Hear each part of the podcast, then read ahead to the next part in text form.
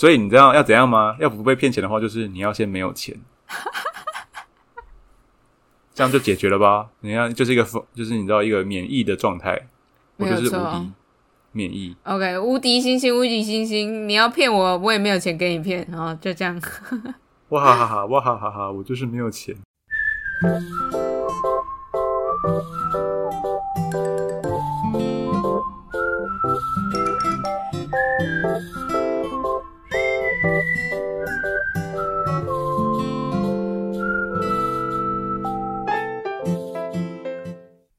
Hello，大家好，我是哈哈，我是赛赛，欢迎收听林爱泰诊所。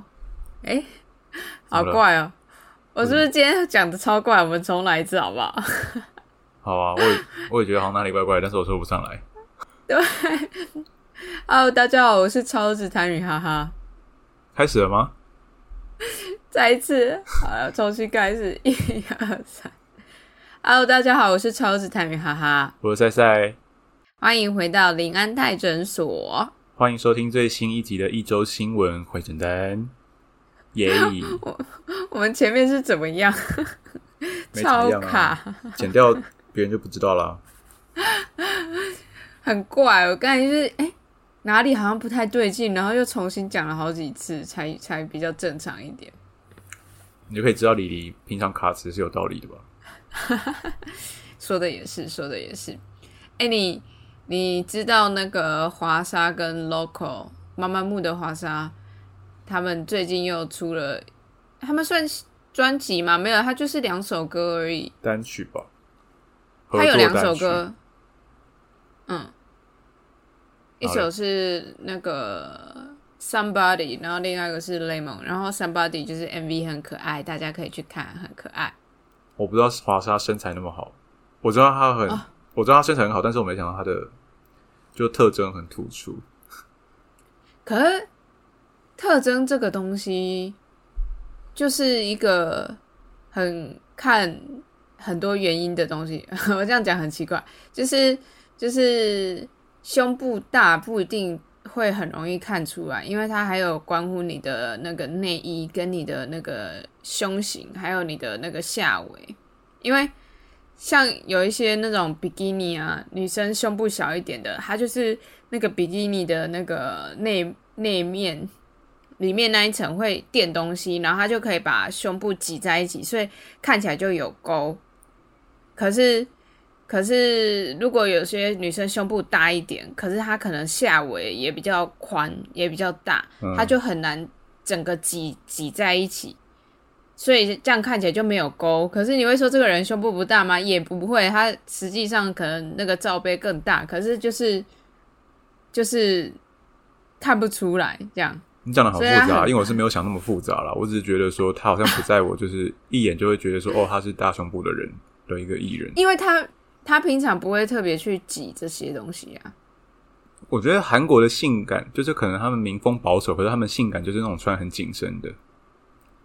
他不会大露、大挖空什么东西啊，可是他就是穿的很紧身，就来替代这种性感的表现。我现在在想，好像就是只有 Jessie，就是那种比较，他就是属于欧美派的那种，所以就会直接大露特露。嗯，不过他他把胸部做的那么大，他他想露也是理所当然啦。嗯，很难不露。对啊，就看他们是走什么路线的吧。走性感路线的就会就会露，然后但应该韩国上上节目打歌的，他也不会就是，就他们就是要性感的话，就必须就是要以紧身代替铺路吧。嗯，我是个人单纯觉得说。若隐若现的美感会比直接露出来更漂亮、更吸引人啊！所以我自己如果单纯以漂亮这件事情来看的话，我就是会选紧身，而不是选露出来的，因为我觉得那种看得到又看不到那种更吸引人。而且韩国民风我也不知道哎，可能就是偏保守吧。虽然他们就是流是流行文化很盛行，可是他们还是蛮传统的一个民族。嗯。这我就这我不太确定啊，这我就不知道了。就是他们对于女性，就是你知道女权这种事，在韩国就是很吵得很凶哦。啊，对了，这个倒是，他们女生的那个女权真的是蛮低落的。我的韩国朋友都说，就是不要嫁给韩国男生，他们太大男人了。嗨呀，但但但我我就是昨天那个他们歌出来嘛，然后他们之前不是有另外一首歌吗？是叫什么？别给我还是什么的？就是两个喝在那边要喝酒不喝酒的样子。那个之前的这一首你知道吗？不知道，你不知道他们之前那一首吗？他们之前那一首很很有名诶，就是整个那个氛围什么的弄得很很暧昧，然后又又很那个华莎就一直去撩 local 的那个样子，然后 local 就是一直很害羞，一个很娇羞的样子，所以那时候大家就哇，也太你们两个也太配了吧，赶快结婚，赶快在一起吧，这样。嗯，因为华莎比较不是我的取向，哦，所以我比较没有太关注妈妈木或是什么的。好吧，对而且我以为这次是他们第一次合作，没想到你说这已经是第二次还是第三次了。这这是第二次，就之前之前二零一八年的时候有有有合作过一次，然后因为他们那时候就是有一个音乐节目叫做《键盘上的猎狗》，然后就是有记录他们两个合作的过程，然后最一开始是因为 local 他就是不管上什么节目的理想型啊，或者是说想想见的那个偶像啊，喜欢的歌手啊，每一次都是回答妈妈木的华莎，每一次。他可能从二零一六年就开始说，然后二零一七年、二零一八年这样，就每每次都一直这样讲华沙。然后，所以后来华莎就是在这个节目上，他就是有请经纪人要到 local 的电话，然后他就亲自打电话给 local，然后跟他就是：“哎、我们来合作。”然后他们两个的互动过程就是就是很甜蜜是吗？对，大家就说这是这个节目不是键盘上的猎狗，而是键盘上的我杰，就是他们两个就是很很可爱、很很甜蜜的那种样子。那像是像是那个，就是他们有还有找一个音乐制作人，然后就是那个制作人就问华莎喜欢什么音乐啊，然后华莎就回答，然后后来那个制作人问 local 你喜欢什么音乐，他就回答说我喜欢华莎。然后就 就哇，这可爱。然后，但是他们后来就是这首歌，反正就是一直那种啊，呃，你不要给我喝酒啊，喝酒之后我就我就会变得不绅士啦、然后华莎就是哦，呃，不要让我爱上你啊，不然我就会就是失去自己啊。然后，所以就是两两个人在那边推拉推拉的过程，这个这首歌就是长这个样子。然后每一次表演的时候，华莎都把 local 撩的不要不要的，可能会去拉他衣服啊，或者是说就是直接叫 local 的名字啊，因为 local 是年纪比较大，所以应该是欧巴，可是他就直接叫他名字，然后就呃超可爱，但是他们那时候就是大家一直觉得他们要在一起，可是他们两个没有在一起，然后现在又又一起合作，又出一首歌，真的是。你们两个赶快在一起好不好？我完全没办法参与其中、欸，哎，我感受到了。呃，但是不管怎样，这首歌我觉得很不错啊，很可爱，然后也蛮好听的。我觉得很适合，很适合夏天的时候听，就是那个曲风。然后有喜欢华沙的人，或是你没有喜欢华沙，但是你还是可以去听听看这个歌，跟去看那个键盘上的猎狗。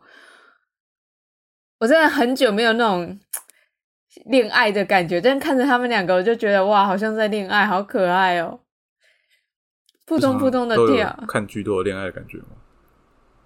没有啊，有的剧不会有啊。但看他们，我就哦，好久没有我这边跳的那个心脏这边开始扑通扑通的在那边小乱跳。然后我刚才跟昨天就一直在 YouTube 上看他们两个的那种互动的精华之类的，就是剪辑，然后就哇，好可爱哦，哇，好可爱哦。好啦，你无法感受，I know，I know。嗯，我无法，而且说不定可能炒作。炒作也没有关系啊，很可爱啊。好，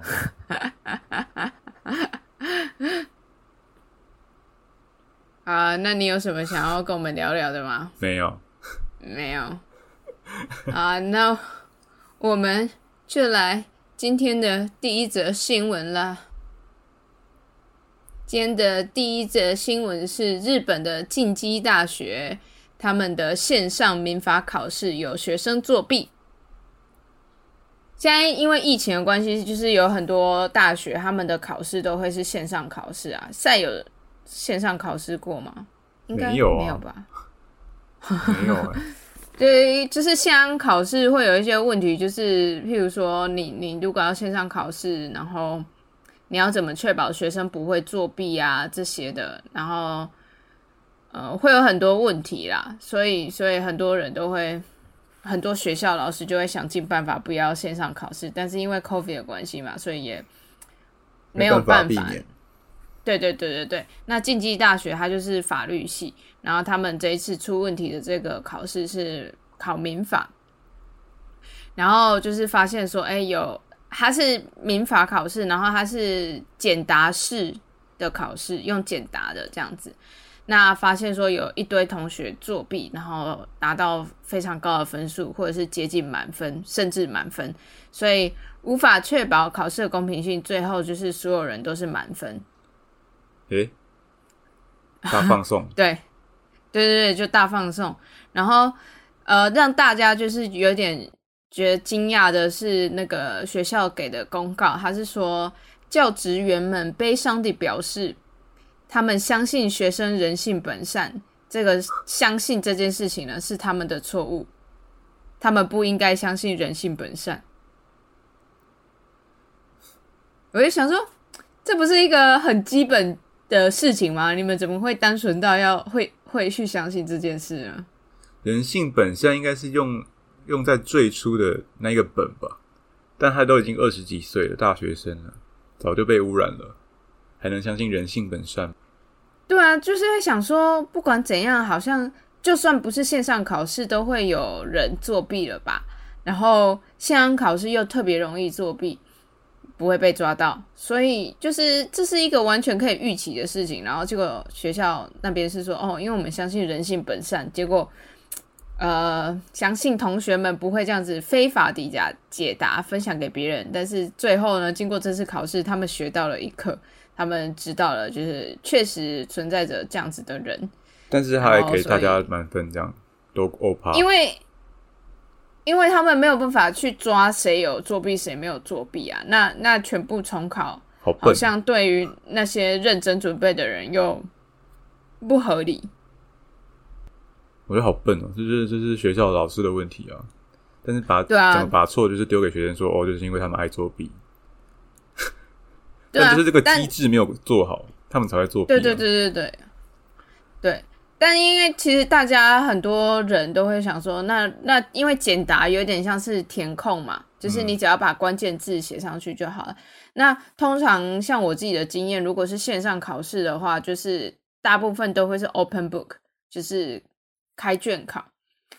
然后 open book 的特色就是说，你就算开卷了，你也无法知道答案在哪里。你就是要去找，然后去思考。它不是说哦，你找到那个关键字把它填进去就好，你必须要申论，你要写说为什么这样这样这样，你要去论述。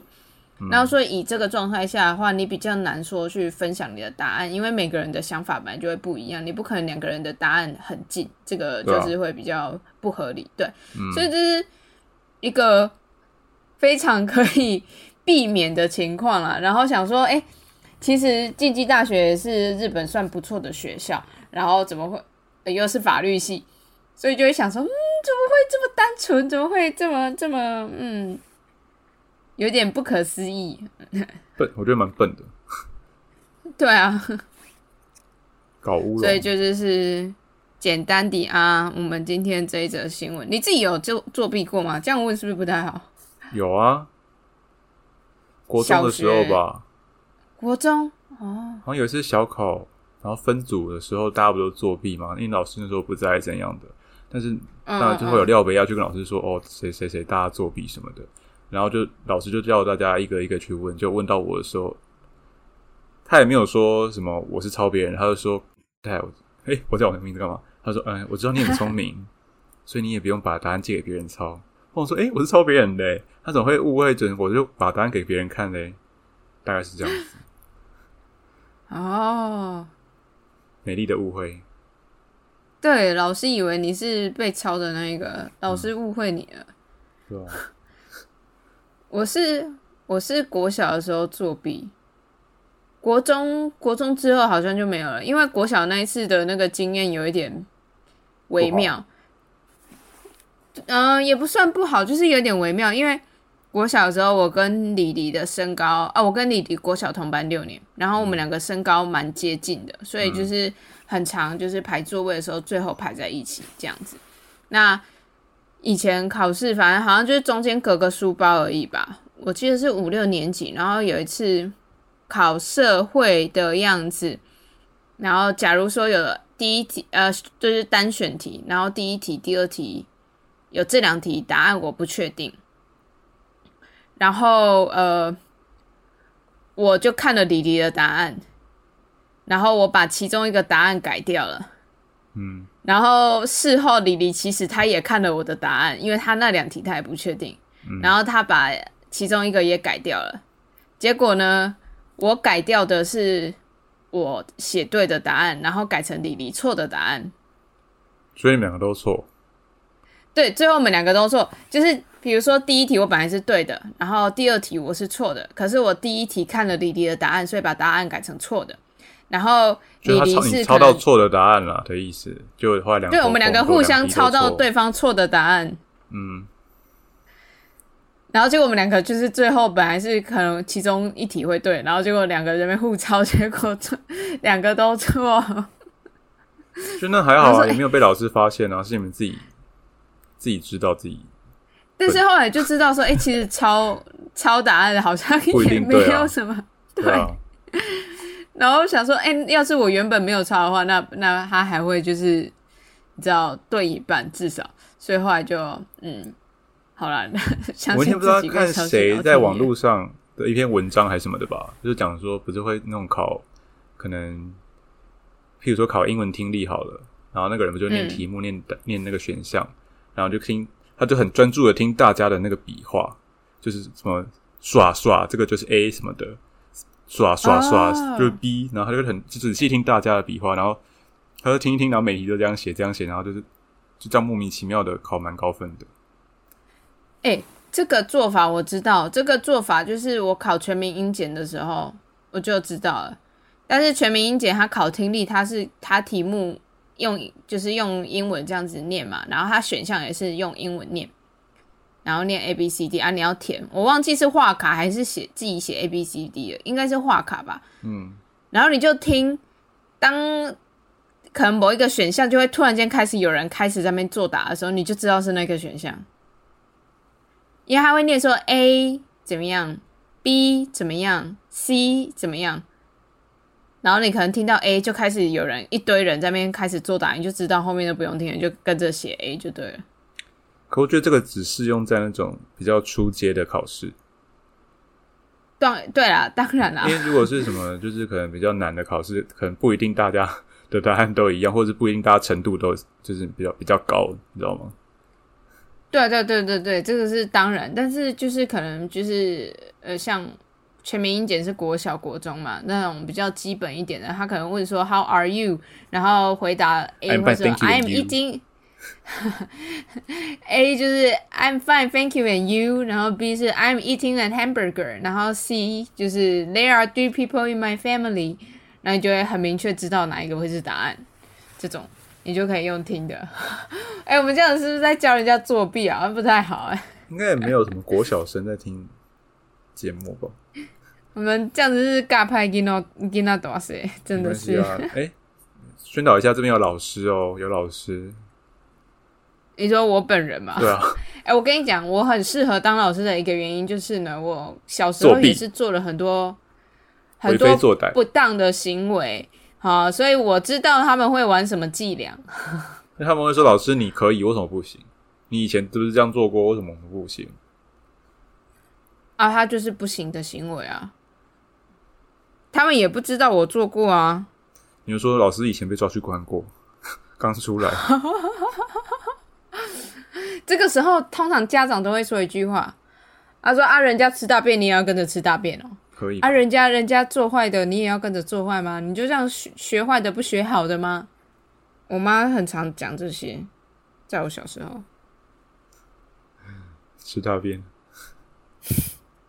然后说啊，人家吃大便，你就要跟着吃大便；啊、人家撞墙，你就要跟着撞墙，是不是？你要自己判断啊，什么事要什么事情是对的，什么事情是错的啊？你要自己判断呢、很好啊，很好啊，从小就是教育你要有自己独立思考的能力。啊。总之就是呃，希望我未来的学生们啊、呃不会作弊啦，然后作弊会被我抓到啦啊。虽然老师本人小时候有作弊过啦，但老师作弊是蛮笨的啦。老师作弊蛮笨的啦，还抄错答案啦。对啊，但我觉得，我觉得我应该还有做过弊，只是我现在想不起来我做了什么弊而已。可能像是坐以待毙。英哦，可能像是英文或者是国文考试，然后有些字有没有，我就会故意把它写的，因为我不太确定怎么写，我就会把它写的有点糊，或是粘在一起，然后就就可以假装好像是哦写的太丑，但其实是对的。对对对对对，我好像。有一次，那个 Good morning 的那个 morning，我忘记怎么拼了，然后我就把那个 R 跟 N 就写的连在一起。我好像草写吗？我好像没有写 N，因为我不太确定有没有 N。然后就是就是写的很挤，然后有点粘在一起这样。Good morning，对，我好像写 Good morning，然后那时候老师还有叫我过去说，你这个写的有一点有一点不清楚，但但老师相信你是会拼的哈，啊，这一次就先给你对。我记得有这件故事过，那可能平常平常就就是做吧。平常就是要跟他乖学生啊，就对不对？这样子发生事情，老师就会以为说啊，这是意外啦，你是会的啦，这样。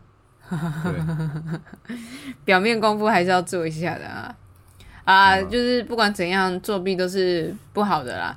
作弊，作弊就是一个呃现在的这个失败的考试鉴定制度下的一个产物。那我们要重新去回想说，诶，考试到底为了是什么？它是为了只是让我们你知道通过一个测验，然后更上一阶层吗？还是说去检验说我们到底学会了哪些，去检视我们的学习历程跟状态呢？我觉得要把它搞清楚，这样子才可以去减少这种作弊的动机跟作弊的行为。当当当当，谢谢老师。All right, all right。下一则新闻，好了，那最近呢，就是今年二月的时候，有一名英国妇人叫做希拉，那她在就是年初的时候就被警方发现说她沉尸于就是他们的这个公寓的住宅地板上，那已经当时发现的时候，她已经变成一具白骨了。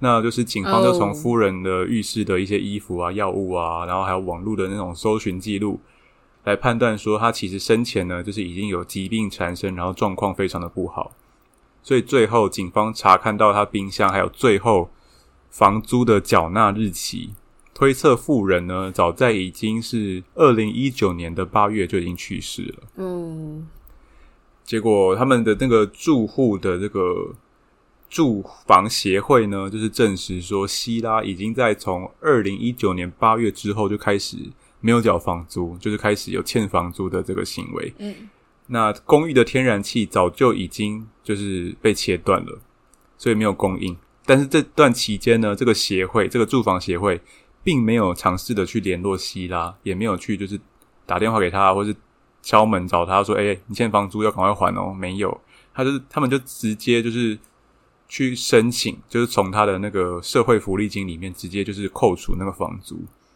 所以在二零二零的年，二零二零三月呢就获准后呢，他们就是开始就是每个月向这个早已经过世的这个希拉来收取这个租金。那更夸张的是说，希拉的邻居的因为就是担心希拉的安危嘛，因为他就觉得说，诶，怎么感觉好像过了大半年都没有看到这个人，所以他们二零二零年呢，就是有速度的报警说，是不是可以请警方找一下希拉？他感觉好像失踪了，人间蒸发。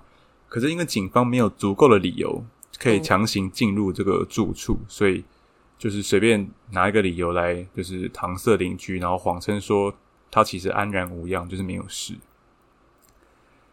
哎，结果呢，根据那个验尸官表示说。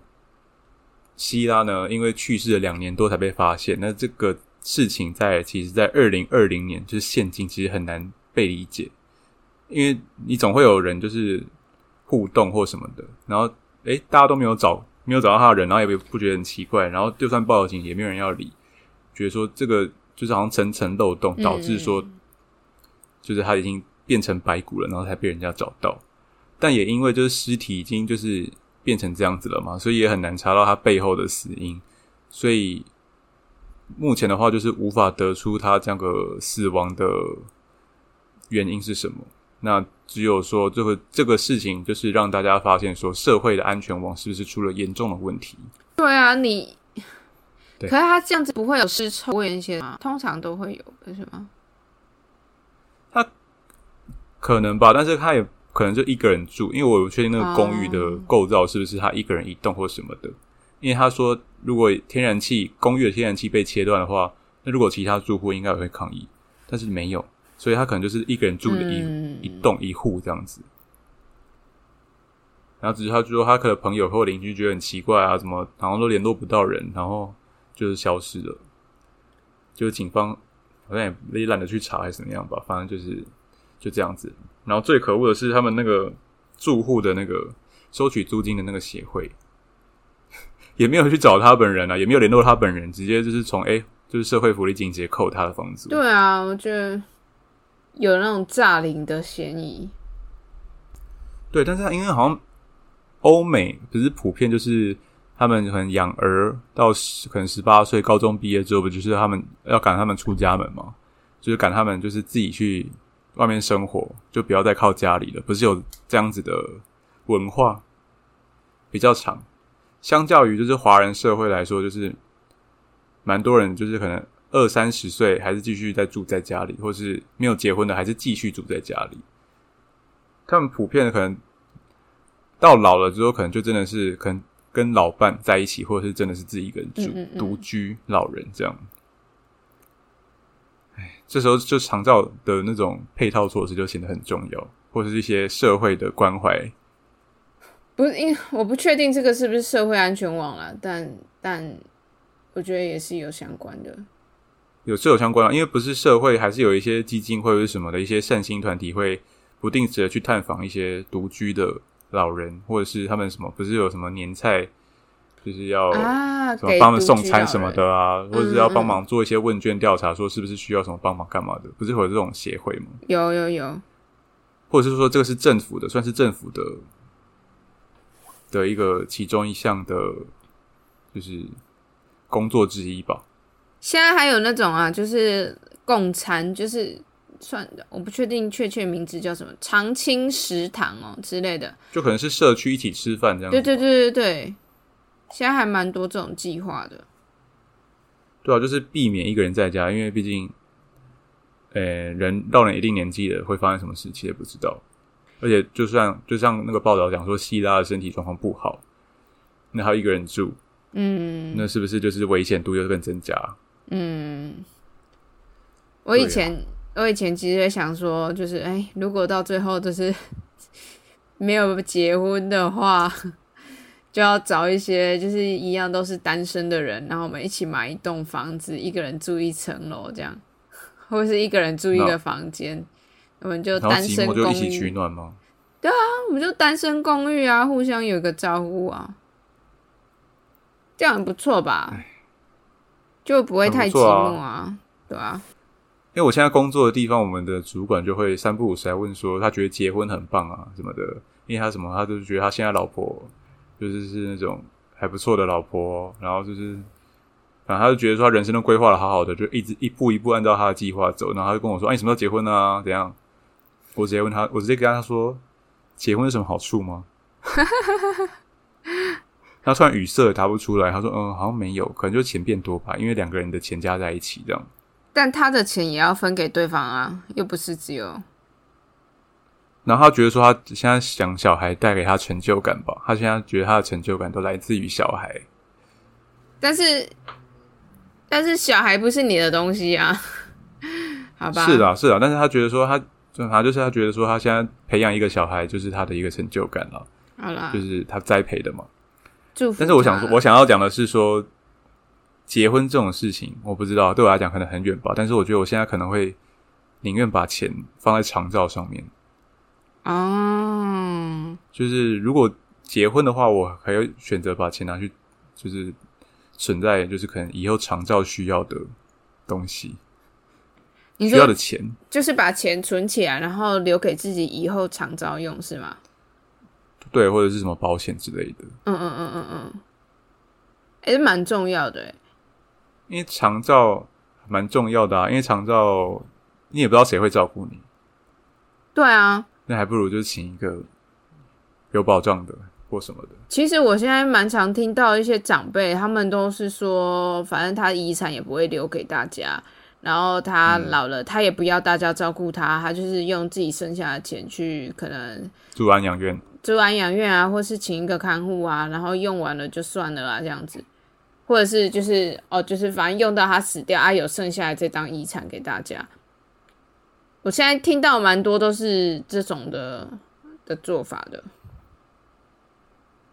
就是也也不希望自己成为晚辈的一个负担啊，因为我们也是有有看过一些，然后身边就是家长啊，或者是身边的长辈，为了要照顾在更长一辈的人，很辛苦。对对对对对，不仅是金钱上，然后那个身体上要去照顾他，这些都都很累。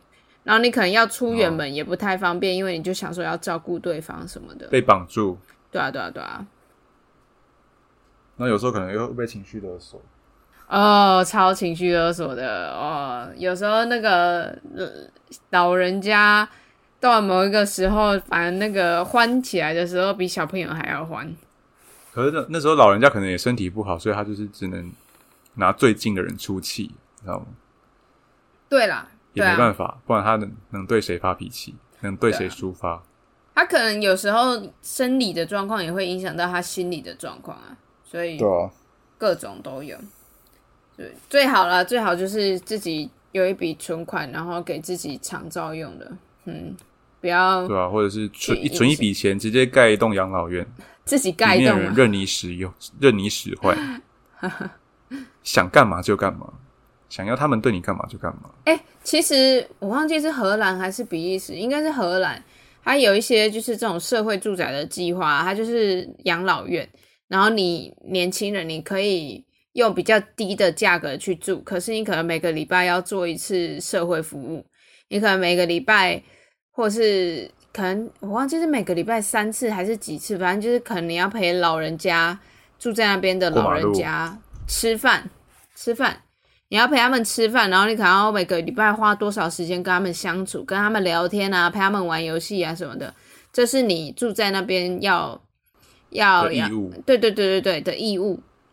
我觉得这样其实蛮好的，因为那些就是一来对学生来说，就是对年轻人来说，那个租金负担得起的租金吗？对，负担得起的租金。然后另外一方面来说，就是哎这样子又有陪伴的。效果没错，没错。那那后来他们也有去访问这些年轻人，就有说，哎，那个其实跟这些老人家聊天是可以从中是获得很多一些年长者的智慧、人生的道理，没有错。所以我是觉得这个计划是蛮不错的啦。可是如果以台湾的状态来讲，因为很多老人家后来都是呃需要。都是有一些疾病的问题的话，可能就比较不适合这种状态，因为刚才说的那种比较像是陪伴性质而已。可是如果真的是需要专业的医疗照护的话，那可能还是要想其他方法。但我觉得可能会一步一步往这种方向走，因为毕竟高龄化社会。嗯嗯嗯，也也总不能就是放着这些人不管，让他们死啊，这样也不对啊。对啊，对啊。会造成社会的一个问题。分享给大家，针对长照，大家可以再思考一下哟。你要结婚，还是要长照，还是都要呢？这个我都要吧。对，因为结婚又不一定要生小孩，对不对？然后你生了小孩，你也不要把小孩想成是你你你未来都要靠他，这样对小孩子很不合理啊！你父母生我不为我一时快乐生下我，对不对？很多很多很多那个，就是这个状态啊，就不小心有了嘛，一时快乐生出来的。好了，那我们来讲下一个新闻吗？好，好，下一个新闻是荷兰的马斯垂克大学，他们曾经屈服于网络骇客的勒索，交付了赎金，没想到却因祸得福啊！你知道，就是可能二零一九年那段时间，就有一段时间，就是有很多新闻说那个骇客，然后去把把人家的资料删除什么什么之类，然后要求对方付赎金嘛。有一段时间，好像有，有一段时间，就是有很多这种新闻，就发生很多起啊，不管是大的或是小的都有，就是大企业或是小至个人都有这类的情况。然后嗯，那时候还是有一些新闻说，哎、可能有个人，然后他就是跟那个骇客去讨价还价那个赎金，所以就是哎、有被打折这样子之类的，就有这样子的新闻、啊，还可以打折哦。有啊，那时候有新闻说有打折啊，然后说，哎、我真的没有那么多钱，那那我我我只是一个上班族，那我付你多少就好，这样子。有啦有啦，那时候有有这种新闻。那那就是荷兰的马斯垂克大学呢，在二零一九年的时候，也是被这个骇客给攻击。那他们就是那时候呃一些学生的学业啊，或者是个人资料啊什么的，就是被这些骇客给害进去了。那当时这个骇客就要求，呃，当时价值二十万欧元的比特币来作为赎金。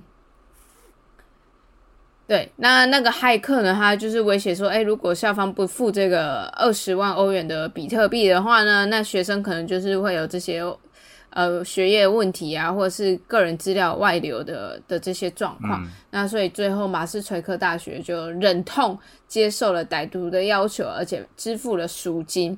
那当然就是那时候这个大学他也是有去报案的，但是网络犯罪还没有那么容易查。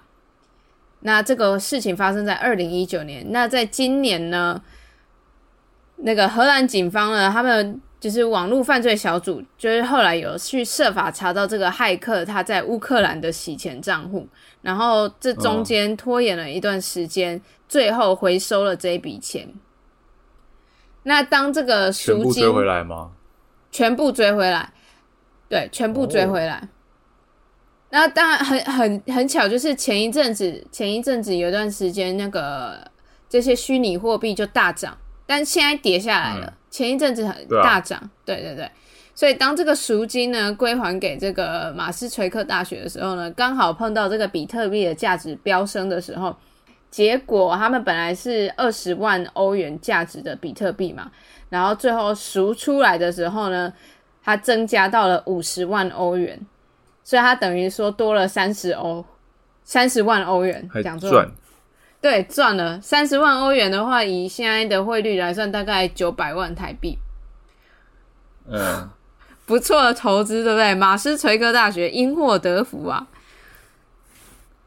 但他也就是然后也不知道拿不拿得回来，三年前的东西，就他们竟然没有花掉、欸，对他可能就是那时候马上就被冻结还是什么的，只是说他当初钱卡在那边，警方拿不出来，然后所以他中间哦。花了这样子三四年的时间去好不容易把钱弄出来。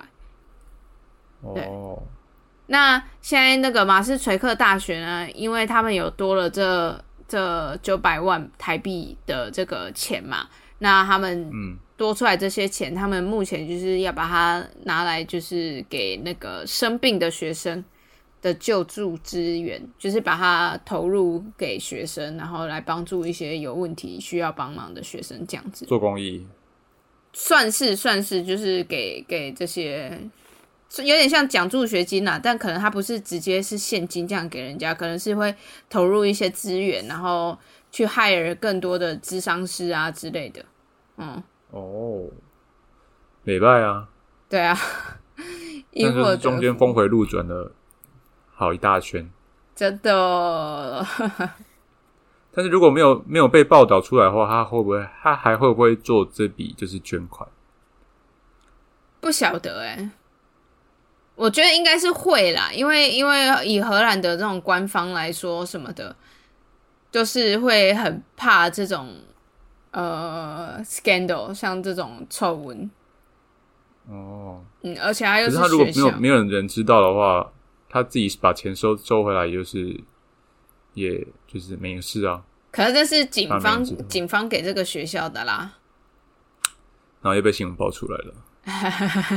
不要把人想的那么可怕嘛。我们好不容易有一个比较暖心一铜臭味真的是很重哎、这种社畜。啊，对了，那你你有那个吗？就是被骗过钱之类的吗？我被骗钱的，就经验很烂哎、就是那种就会在公车站，然后问你说啊，你有没有十块、十五块，还是什么五十块？我刚刚说哦，我这有十五块，全部给他之后，然后走，他就问，他就跑去问下一个人，哦，然后他可能说要搭公车那种，就是那种小额。因为毕竟我看起来没，我看起来偏穷酸吧，也没有什么人要骗我这样。我是我是以前买演唱会被骗过钱呢、黄牛吗？不是黄牛，是真的被骗钱，被谁骗？就是网络上的、啊，因为那时候可能就是那时候还国哎高中吧，然后就想要看演唱会，然后然后对方其实那时候有点傻啦，所以有一些资讯对方都没有给，然后我就直接把一些定金汇给他了，然后汇完定金人就不见了。这种应该要面交吧？对他那时候就说无法面交，那我说请他把那个票拍给我看，他说哦票不在我手上，我什么时候请谁拍给你看这样之类的。然后这边聊，他说对啊，他也很帅耶，呵呵，对啊，他很棒。谁啊？东方神起哦。呃，那时候是对啊，东方神起的演唱会的，那你被骗了多少？有点忘记了，但是是两个人的票，好像总共被骗五千块吧。那你全部付掉了吗？还是你跟他跟朋友平分，没有啊，因为因为我不好意思给，就是给朋友知道？呃，我给他知道，可是我不好意思，就是请他平分这件事情，因为都那时候都还是高中生啊，所以你把五千块付掉了。对啊，那你蛮有钱的嘛，高中生就有五千块。嗯，妈妈有钱，但是反正现在现在回去看就知道，说其实当时有很多迹象，然后是你会去意识到说啊其实是诈骗，但是可能小时候没有去接触这么多这种事情，然后所以就被骗了。然后我自己也会觉得说，哎、其实如果我那时候亲子关系是好一点的话，然后如果家长是可以接受我去买演唱会门票这些事情，我们有讨论这件事情的话，那这一场诈欺可能就是可以避免掉这样子。可惜就是，嗯、对啊，那时候没有这么做，但现在知道啦。所以如果说有人就是以后在教育小朋友，或者是你自己其实是还是学生，然后你想要买演唱会的票啊，或是买一些比较高单价的东西的话，建议都还是要跟身边的长辈或者是大人，或者是年纪大一点点的人，大哥哥、大姐姐，大哥哥、大姐姐，然后讨论一下这个状况，才可以避免说被骗这样子。长者还是有智慧的。对啊，都还是有一些经验的东西，就是真的是，对啊，就是说他们小长者不是只会传假消息，嗯，长者不是只会传假消息而已。对，长者不是只会传假消息而已啊，但是你自己也要挑一下哪一个人是比较可以信任的长者啦。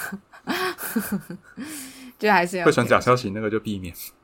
调整传假消息那个，你就可以跟他讨论其他的东西啊，譬如说呃职场的经验啊，天气很好哎、哎，这个花蛮不错的，哎，哎，对啊，这个花今天水很好喝，哎，要怎么照顾啊？哎，你这衣服蛮好看的，哪里？今天头发蛮白的，哎，就就对自己自己要那个一点。啊，所以晒晒蛮好的，没有没有这种被骗大笔金额的经验。因为我也没有钱付，你知道吗？就他骗我很大笔金额，我说哎，可我没有钱，那他可能摸摸鼻子走掉了。说的也是。所以你知道要怎样吗？要不被骗钱的话，就是你要先没有钱，这样就解决了吧？你看，就是一个就是你知道一个免疫的状态，没有错，我就是无敌。OK，无敌星星，无敌星星，你要骗我，我也没有钱给你骗，然后就这样。哇哈哈哈，哇哈哈哈，我就是没有钱。其实很多时候，很多时候会被骗还是什么，都是因为贪呐。你不要贪，就不会怎么样了；你不要太执着，就不会怎样。哇，完的，我们现在讲的很很像要讨论什么哲学啊之类的，就是因为贪，然后说，哎，我现在有一笔那个啊。报名牌啊，投资你可以赚大钱哦。然后你把钱给他，然后他就跑走了，然后你就被骗了。这就是贪。但是我觉得现在网络上很多就是那种诈骗的，就是可能你脸可能不是手机会窃取你的一些什么语音嘛，就是说你最近聊到什么东西，可能想买，他可能就记录，然后就投放这种广告给你。哦，对啊。那广告可能就是它是一个诈骗的网站，它就是空创出来的网站，就一页式的话。对他可能就是说哦，卖什么东西很便宜，可能专柜的一些保养品，然后可能多少段，然后多少钱这样子，然后可能就有些人就觉得，哎，这么便宜哦，那我就买，就买来是假货，但是你也退不回去，因为可能觉得，因为他就是弄弄那种 seven 店到店，可他可能就是写的也不清不楚的名字还是什么的，嗯嗯嗯嗯，然后你也退不回去，因为已经拆了或什么的，然后有些长辈就觉得说，那退回去也很麻烦。因为退回去真的就是还要在那边弄五微博的 iPhone 干嘛？他们可能觉得说很麻烦，就算了，反正几千块的东西蒙赢，就是就是继续吞忍吞忍下来。嗯嗯嗯嗯嗯，呃，这种也是有，但是就是好几次一直重复。哎，我妈之前很坏，哎，她之前就是也是在 Facebook 看到一些衣服想买，然后他就叫我帮他订，然后他留的都是我的资料，就你各自外露。我想说，如果被骗的话，被外露的也是我的个资耶。我妈真的很坏，没有，因为我妈她不太知道怎么就是 seven 买东西，就是那种店到店取货什么什么之类的。她怎么不用你哥的名字啊？啊，因为因为他就不会用啊，他就叫我帮他买啊，然后然后我取我去取货的啊什么的，所以我妈就说啊，那都留你的资料啊。啊，他如果叫我哥帮。嗯，这个人都穿这么成熟的衣服，对我妈就很喜欢穿那种中国的那种旗袍风的那一种的衣服，唐装，对对对对对，所以他买的就是那种衣服。那个衣服叫我哥去取货，好像也蛮尴尬的。可是，但就店员也不知道里面是什么，也是啊。如果里面放什么按摩棒，他也不知道啊。也是也是没有错，看起来你很有经验。你很有经验，所以我妈才叫我帮她买啊！妈妈可能看透了什么？妈妈妈妈笑而不语。好，好啦，最后一则吗？最后一则啦，来喽，来喽，来喽，来吧！最后一则就是说，最近呢，就是美国共和党籍的这个联邦参议员，就是有提出要立法。关于就是民航飞行员强制退休的年龄呢，要从六十五岁提升到六十七岁，因为这样的话可以加以解决，就是最近需要的这种航空业面临的那种机师荒。但是根据这个路透社报道呢，提案中要求将六十五岁以上的机师，他必须要维持的就是一级的医疗证明，然后每个每六个月要更新一次。那从此之前呢，就是有许多他们美国境内的就是航空公司有抱怨过，就是机师严重的短缺，因为培养机师本来就是不是很容易嘛，然后机师的筛选就是又很严格，所以可能每每年过的新的机师就不多，然后所以他们才觉得说要把这个机师的年龄调高，就是把他们退休年龄调高了，调到六十七岁，多做两年，这样子的话就可以弥补这样的人力短缺。嗯嗯嗯。可是呢？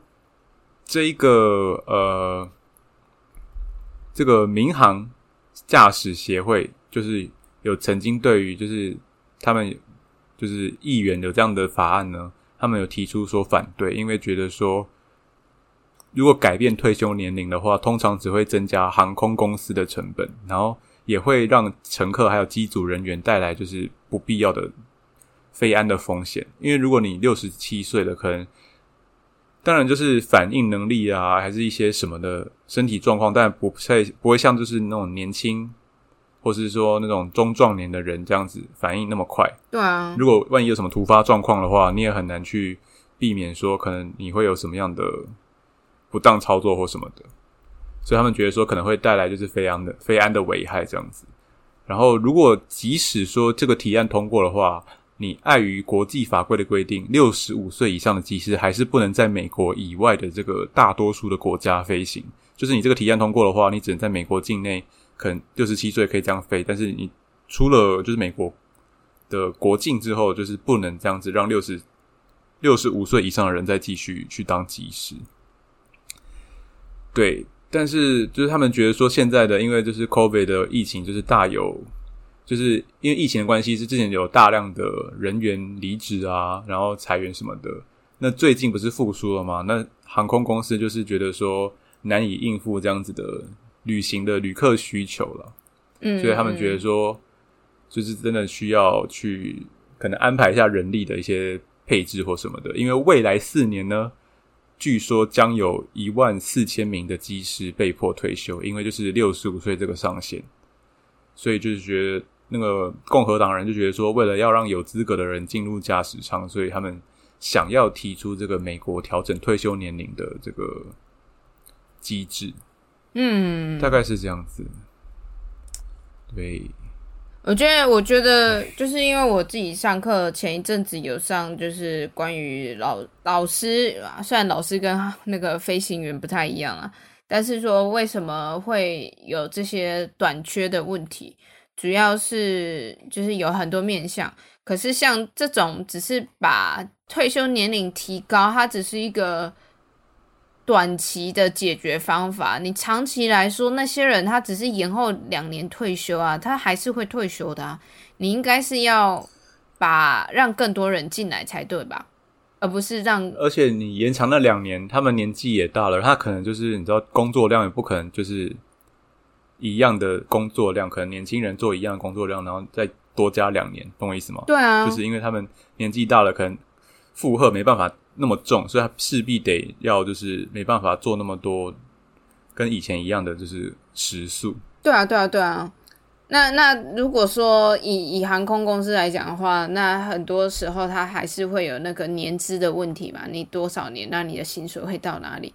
那如果说相对来说，他被延长退休的这两年，他工作时数没有那么多，可是他薪水还是拿更多。那对航空公司来说，的确是一个大负担啊。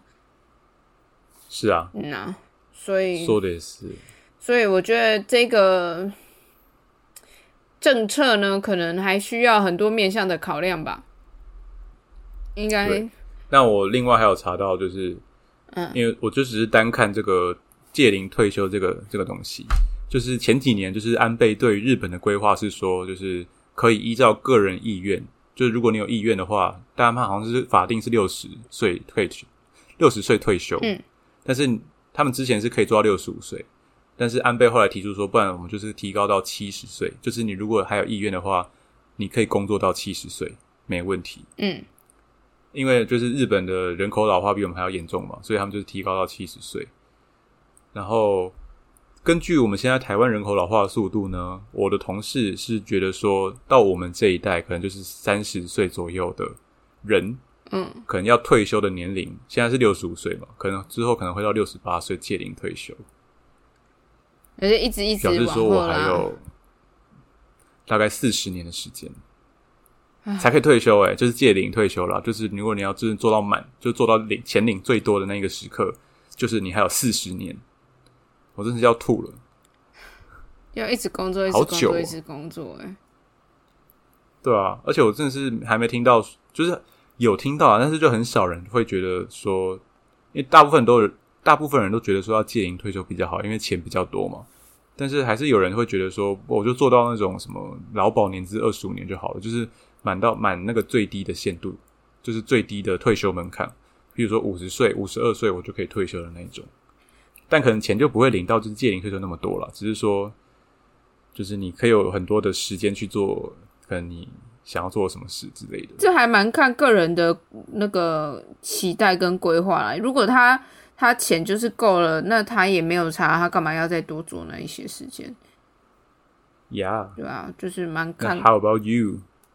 我不知道哎、现在还没开始工作哦，还没开始工作就想退休。可我我自己我现在好想退休哦。我自己觉得，以我的个性，我就是无法闲下来的人啊。所以，就算我退休了，我还是会去找事情做。所以我应该不会有真的退休的这个事情发生。对啊，但是是有些人就是对于可能现在工作就是觉得我只是来工作的，我不是来什么圆梦干嘛的。嗯嗯嗯，所以他可能退休之后，他可能会去圆他原本的想要做的事嗯情。嗯嗯，但也不是说就是一退休就在家里睡觉睡一辈子睡到死，不是这样。他就可能就是有自己想要做的事情，或是有一些呃重担在身吧，可能要回家照顾爸妈什么的。哦，或者是去乡下种田啊。有些人的退休的那个梦想，或者是去学什么学什么乐器啊，爬爬山啊，嗯嗯嗯嗯照顾爸妈这样子。但前提就是你你你身上的钱是可以支付你这样子的生活，那就好了。对啊，嗯，但就是有些人觉得说，我就是要做到满，就是我要把那个 CP 值弄到最大，我就是要领到最多的钱才肯退休。那他就是贪啊，贪就会比较容易出问题。没有，可是有些人就觉得说，诶、就是你知道公司很多人这种，这样讲不知道对不对？就是年纪比较大的人，嗯，他可能就开始就是因为变薪水小偷吧。对啊，啊就贪啊。他觉得说，反正我在家也没事，然后来公司可能也没什么事，就是有事了，但是也没有到很重，但是还是一样有在领钱，那就崩走崩走。对，啊，啊崩走，等到公司叫我不要做，我再不要做。那他崩走崩走我是，说有些人啊，不是说全部的人。我知道我知道啊，他崩走崩走，他的钱之后就是给他自己的那个照老年的照护吧，啊，那也不错啊，啊，要不然就是最后留下来变遗产给他的子孙，那那那也是他个人选择啊，可能没有什么想做的事情啊，那人生没有什么目标的话，那他就崩走崩走崩探几啊，也没差吧。我们把这些人讲的好像很不上进，还是怎样的？没有啦，就每个人的目标不一样啊。那有的人他可能真的还是有在，他可能也有自己的兴趣啊。他就是啊，那我多少就上个班赚个钱，他还会有一个基本的社交在面，就是有同事啊互动啊什么的，这样也不是一件坏事啊。而且有是啊，但是不知道大家对于退休的规划是什么？我真的觉得都还没有开始工作就要想退休，真的是有点哎、我之前有就是有在做直销的朋友，可嗯哼能就把我约出来，然后就是介绍介绍一轮他的产品，嗯哼然后就告诉我说他想要四十岁退休，就是他想要就是赚够他可能要需要的钱，然后他四十岁就要退休，然后去做可能可能其他还要干嘛的事这样子。我觉得有点难就是可能靠直销跟啊。他本他的本业这样，但后来我也不知道他就是有没有在做直销，因为就是比较少联络了。我觉得很难诶，以我们这个年代，你看那个物价一直还是可能在涨，直销进去的人都会讲说，哦，你是不是想要几岁退休什么的，你就可以四十岁退休这种就是打气的话，正能量什么的。那你要做到直销的那个 top 啊，又不是每个人都可以当到那个 top，所以他才来跟我讲啊，他才要去望我拉你他的，下线啊。对啊，赚你的钱吗？就是你就没有钱了就是需要我，他才可以四十岁退休啊。啊！你又没有钱，所以你就不会被骗啊，我就是要当他的就是垫脚石啊，因为往四十岁那个路迈进的那个石头。你没有那个本钱去贪啊，所以你就不会被骗啊。是不是也蛮好的吧？嗯，反正今天的总结就是呢，你只要没钱，你就无敌，没有怕被错骗，，没有错。我最近但是你怕退休，我最近也没有在做什么，也不太搞怪了，就是因为我户头也没什么钱了，户头真的不到两千块。我我说的是台湾户头啊，但是我我说的是我可以乱花钱的那个户头啦。嗯，不要担心，我还是可以活的。只是说我只剩两千块可以乱花了，所以我没有钱可以乱花钱了。所以我最近都很乖。跟妈妈要啊，不行了，快要开始工作了，快要不能跟妈妈要钱了，要开始。那你开始工作，你会跟你妈钱吗？我会跟他讨论吧，因为如果给他钱变成他的财产，最后会有一部分变成我哥的啊，那有什么意义呢？哦，对不对？那你就说每个月给两百块，然后每个月就等于说捐助我哥一百块的概念嘛？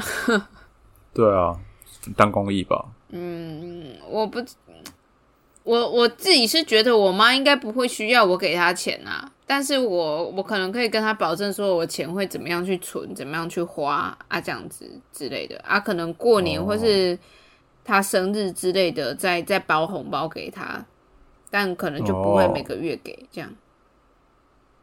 也是的，而且你才刚开始，可能要过一阵子再说吧。对啊，都还不知道这个工作可以做多久嘞。嗯，做四十年呢，哇，做到六十八岁，哇，好累哦。做到校长吧，做到自己开学校，OK 哦，OK，快点谁来投资我？可以，可以。好啦，那我们今天这一集呢，最大的领悟就是没有钱就不会贪啊，不会贪就不会被骗。